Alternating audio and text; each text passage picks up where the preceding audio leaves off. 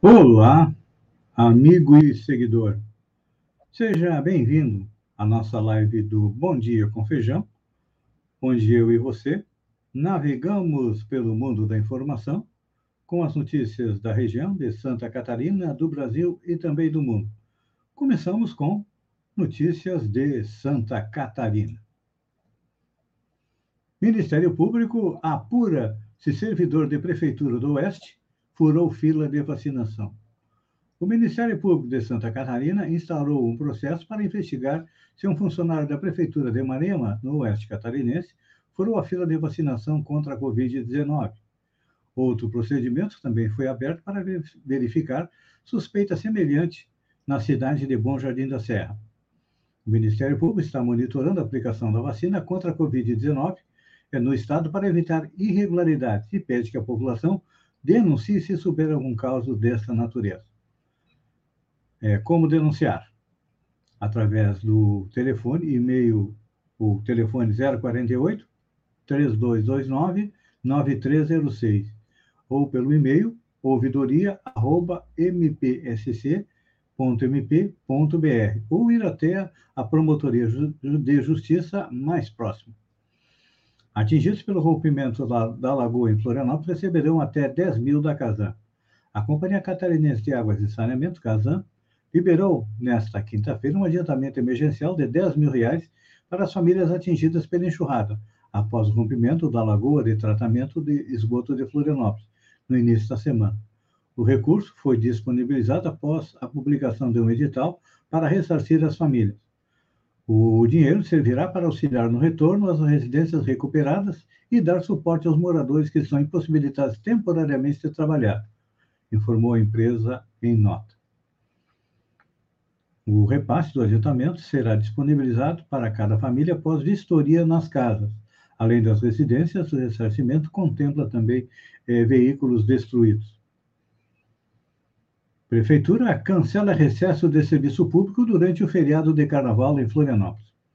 A Prefeitura cancelou o recesso de carnaval do serviço público em Florianópolis. A decisão foi publicada por meio de decreto nesta quinta, dia 28. De acordo com a administração municipal, a medida foi tomada em função da suspensão das festas na cidade e da necessidade de que os serviços estejam disponíveis para a realização da vacinação e dos atendimentos relacionados à pandemia da Covid-19. Conforme o decreto, fica cancelado o recesso do Serviço Público Municipal nos dias 15, 16 e 17 de fevereiro, respectivamente, segunda, terça e quarta de carnaval. Funcionários do Banco do Brasil farão paralisação nesta sexta-feira. Funcionários do Banco do Brasil paralisaram nesta sexta-feira. O objetivo é a manifestação contra as medidas de reestruturação anunciadas pela empresa, que pretende fechar 112 agências e desligar 5 mil funcionários. Depois do anúncio do Banco do Brasil, o presidente Jair Bolsonaro cogitou de demitir o presidente do banco. A ação foi recuada, porém, depois de um pedido do ministro da Economia, Paulo Guedes. De acordo com o portal Metrópolis, os funcionários do BB decidiram realizar uma paralisação na última segunda-feira, dia 25, em assembleia virtual. A greve vai durar 24 horas durante a sexta-feira. Uma das principais críticas dos trabalhadores é a redução salarial de até 40%.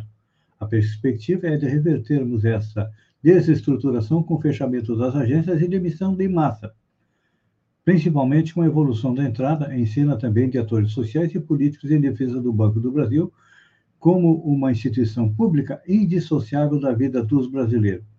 É que tudo isso está sendo feito preparando o quê?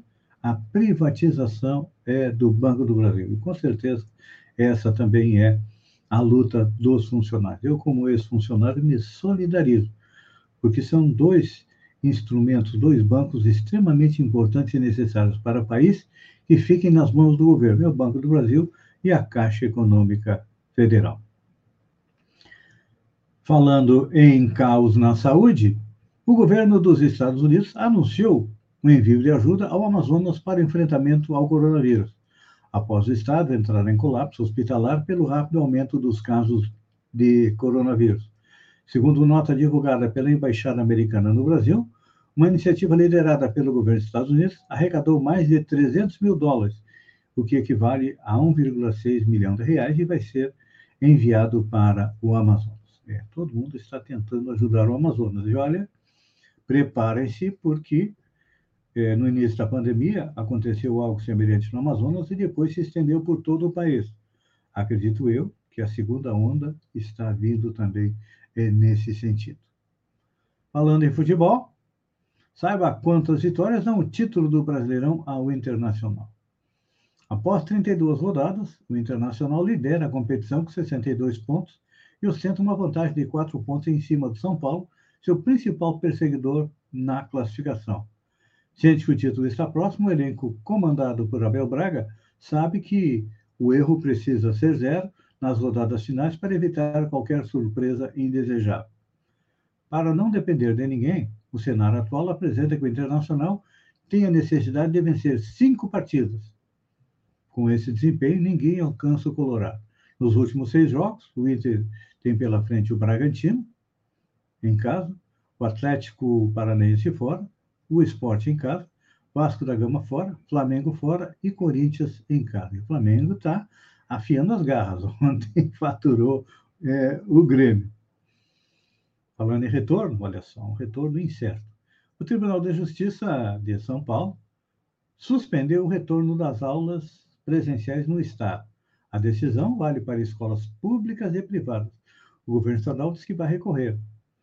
No caso, a liminar atende a um pedido do Sindicato dos Professores do Ensino Oficial do Estado de São Paulo, para barrar o decreto do governador João Dória que autoriza a abertura das escolas, mesmo se o Estado registre piora nos índices da pandemia. Anunciada em dezembro, a medida valia exclusivamente se São Paulo voltasse às fases mais restritivas da flexibilização econômica estabelecida pelo plano estadual. Aqui na região, na algum, a maioria dos municípios da MESC, as aulas iniciam no dia 1 de março, e se não me engano é Maracajá, que inicia no dia 18 de fevereiro. A, região foi reclassificada, está em alto risco, ou seja, saiu de gravíssimo, passou para grave e agora diminuiu é, para alto risco. Mas, mesmo assim, o que se percebe é a diminuição de casos de coronavírus e o aumento do número de mortes. São dados que têm que ser avaliados. Endividamento das famílias bate recorde na pandemia. Com a pandemia de coronavírus, o endividamento das famílias brasileiras bateu recorde em outubro do ano passado. Dados divulgados ontem pelo Banco Central mostram que, naquele mês, o endividamento chegou a 50,3%. Este é o maior percentual da série histórica iniciado em 2005. O percentual reflete o saldo das dívidas bancárias das famílias em relação à renda acumulada nos 12 meses. Entram na conta também as dívidas com bancos, incluindo o financiamento imobiliário. É que o governo tentou é, incentivar o retorno da construção civil através do financiamento imobiliário. Aí todo mundo fez seu financiamento, se endividou e agora tem que pagar. Olha só, tem lançamento de música autoral. Nesta sexta-feira, Marília Mendonça lança a terceira música da série de cinco inéditas, Troca de Calçado, é o nome. Um single editado pela gravadora Som Livre. Na letra, a compositora aborda a prostituição feminina em versos escritos sob a ótica da mulher que, por circunstâncias sociais, foi levada a se prostituir e que sofre julgamento moral do círculo em que vive. Realmente, olha, o que a gente percebe é que os homens usam as prostitutas, mas moralmente não querem nem chegar perto delas. É o, a mulher que está nessa profissão é tida como é, descartável, usa e joga fora.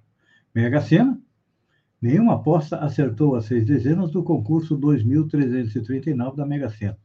O prêmio acumulou e o valor previsto para o sorteio de sábado, dia 30, é de 19 milhões. É importante a gente lembrar que nesta semana a Mega Sena teve tem três concursos. O primeiro foi terça, o segundo foi quinta e agora o próximo é sábado. As dezenas sorteadas foram 04, 18, 29, 47, 48 e 59. 19 quase sortudos levaram 68 milhões 776 mil, acertando aqui. Esse com um pouquinho menos de sorte, que acertou a quadra, levou R$ 1.069. Amigo e seguidor, eu agradeço a você por ter estado comigo durante esses minutos. Fiquem com Deus e até segunda-feira, às sete horas, com mais um Bom Dia com Feijão. Um beijo no coração e até lá, então.